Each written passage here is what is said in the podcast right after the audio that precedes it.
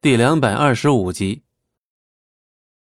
看素素快要失去意识，风景寒欲将她抱离龙当身边，可风景寒刚有所动作，素素便立马强迫自己清醒过来。她不要离开龙当，绝对再也不要。可是她却已经没有力气再去反抗风景寒。风景寒将她抱起在怀中，试图以自己胸膛的温度给素素一丝温暖。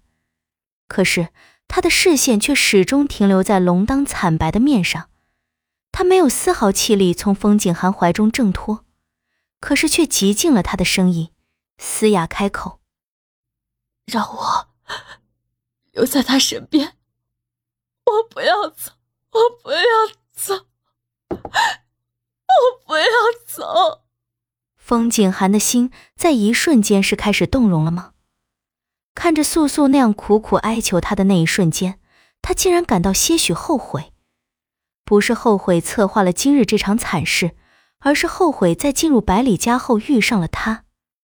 不管那个女子叫做百里暮雪素还是素素，他都改变了他太多。若是没有留她在身边七年，若是他的心能再狠一些。是不是今时今日，他就会对他所做的一切感到前所未有的快感，而不是像现在这样深深的为他心疼？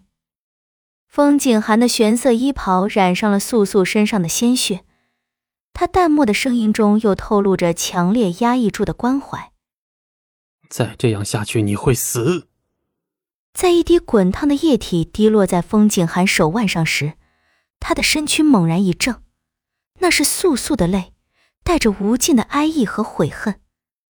风景寒眼中那抹怜悯的神色转瞬即逝，他抱着素素一同回转身子，背对雪地中的那个银发男子，他的口吻夹杂着不容抗拒的盛气，道：“但我不会让你死。”风景寒前行一步，素素抓着他衣襟的手便多使一分力气。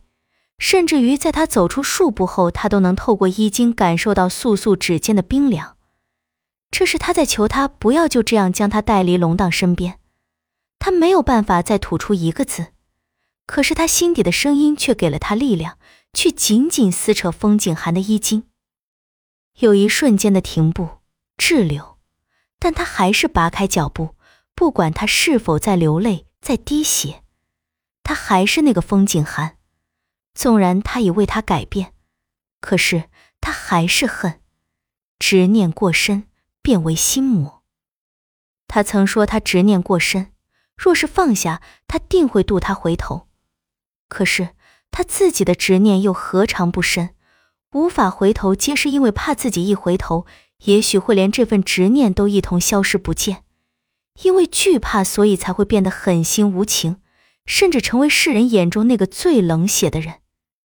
因为龙当他已经不再怕了，而风景寒却从来没有人去渡他，他从来都是一个人在为执念而孤军奋战。